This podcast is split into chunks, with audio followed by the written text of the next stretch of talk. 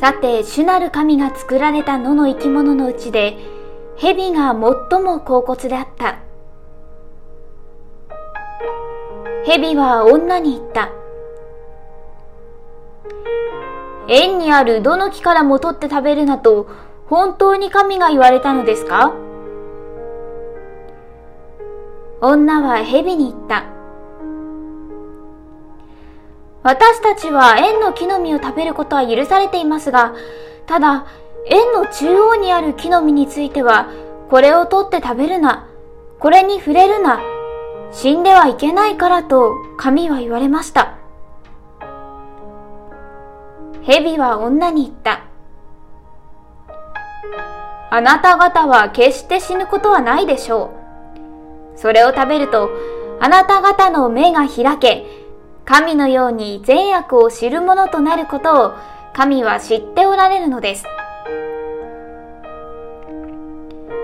女がその木を見ると、それは食べるによく、目には美しく、賢くなるには好ましいと思われたから、その実を取って食べ、また共にいた夫にも与えたので、彼も食べた。すると、二人の目が開け、自分たちの裸であることが分かったので、イチジクの葉をつづり合わせて腰に巻いた。彼らは日の涼しい風の吹く頃、円の中に主なる神の歩まれる音を聞いた。そこで人とその妻とは主なる神の顔を避けて、縁の木の間に身を隠した。主なる神は人に呼びかけて言われた。あなたはどこにいるのか彼は答えた。縁の中であなたの歩まれる音を聞き、私は裸だったので、恐れて身を隠したのです。神は言われた。あなたが裸であるのを誰が知らせたのか。食べるなと命じておいた木からあなたは取って食べたのか人は答えた。私と一緒にしてくださったあの女が木から取ってくれたので、私は食べたのです。そこで主なる神は女に言われた。あなたは何ということをしたのです？女は答えた。蛇が私を騙したのです。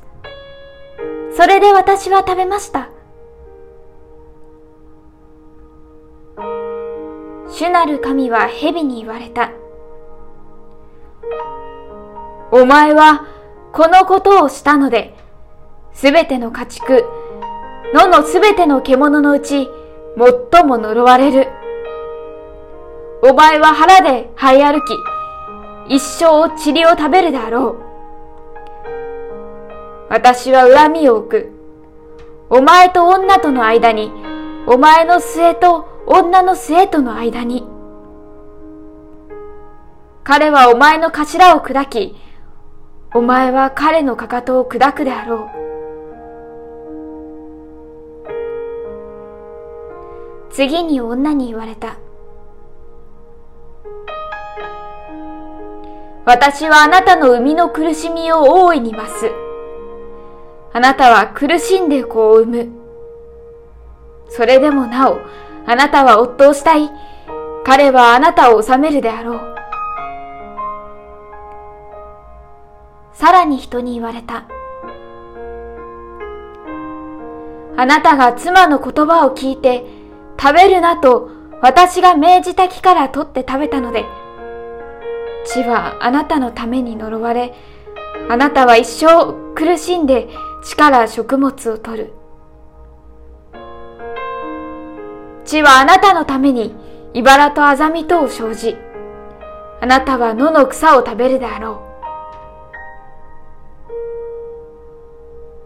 あなたは顔に汗してパンを食べ、ついに土に帰る。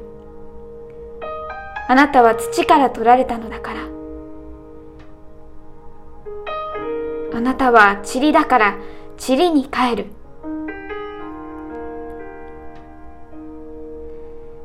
さて、人はその妻の妻の名をエヴァと名付けた。彼女がすべて生きた者の母で母だからである。主なる神は人とその妻とのために革の着物を作って彼らに着せられた。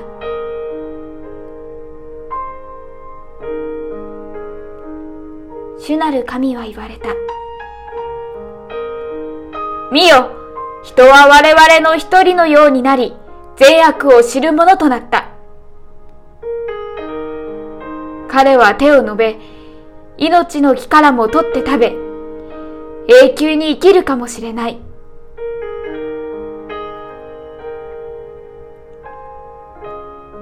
そこで主なる神は彼をエデンの園から追い出して、人が作られたその土を耕させられた。